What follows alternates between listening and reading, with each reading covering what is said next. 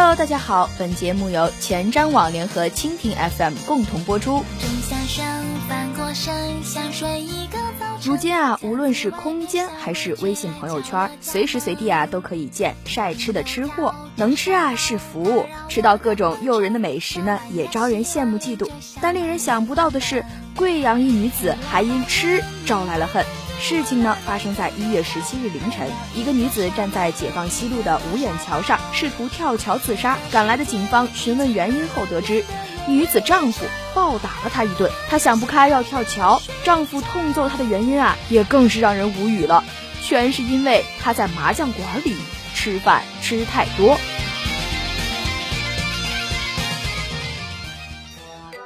吃太多也有错，吃太多还能被打。五眼桥自杀的张女士被民警劝住后，道出了整个事情的原委。原来啊，夫妻俩平时没事干就爱钻到家附近的麻将馆打麻将，两人呢都是麻将爱好者。如今呢，麻将馆服务呢可谓是一条龙似的，不仅端茶倒水服务周到外，到了饭点还管吃的。一天晚饭时，张女士和丈夫在麻将馆吃饭，谁知道啊，吃着吃着，丈夫的整个脸就垮了下来了。吃完后一回家，丈夫就把张女士打了一顿。每次在麻将馆吃饭，他不仅吃得多，夹菜也狠。丈夫李先生认为张女士不顾形象，吃得多，让她在外人面前很没面子。谁知道就动手打了妻子，妻子想不开，差点做了傻事儿。这妻子吃得多，觉得没面子，回到家就是一顿暴打。请不要把吃得多变成自己家暴的理由好吗？只能说啊，丈夫内心隐藏的不少暴力基因，妻子吃得多不过是激活这部分基因的导火线而已。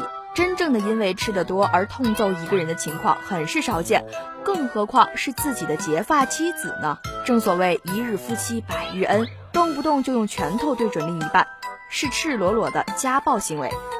已婚女性的利益容不得如此践踏，夫妻之间啊，应该是一种平等的关系。使用暴力打破这种平等关系，是法律和道德都不能容忍的。这问题啊，不仅是出现在吃多还是吃少上，还跟吃相有关。李先生控诉妻子吃相浮夸，丢了自己的脸。在他看来呀，女子吃饭就应该连嚼食物都没有声音，细嚼慢咽。在家里不求他一定能够做到，至少出门在外还是要矜持一点的。两人因吃相的问题回家后争吵，最终李先生动手打了张女士。这一血淋淋的现实案例告诫吃货们：嗯，结婚前还是要擦亮眼睛，因为提前问清楚你是否在意我的吃相。对方回答不在意时，再回答 Yes I do。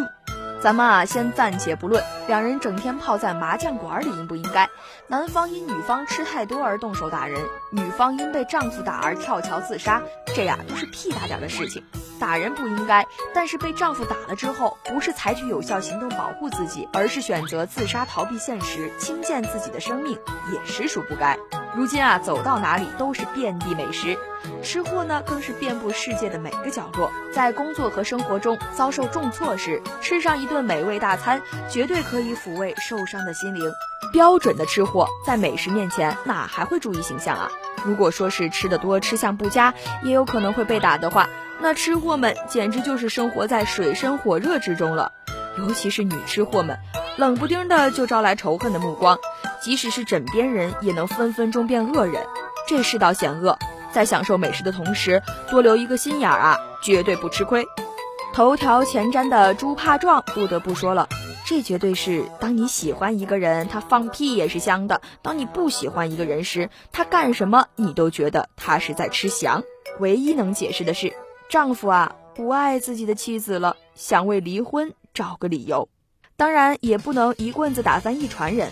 很多沉浸在恋爱或婚姻中的女吃货们都表示，出于健康的考量，男朋友啊希望自己吃多一点，长胖一点，吃少了还会不高兴呢。为保持身材结实，还会被碎碎念，绝对无法理解吃太多而打人的点到底是什么呢？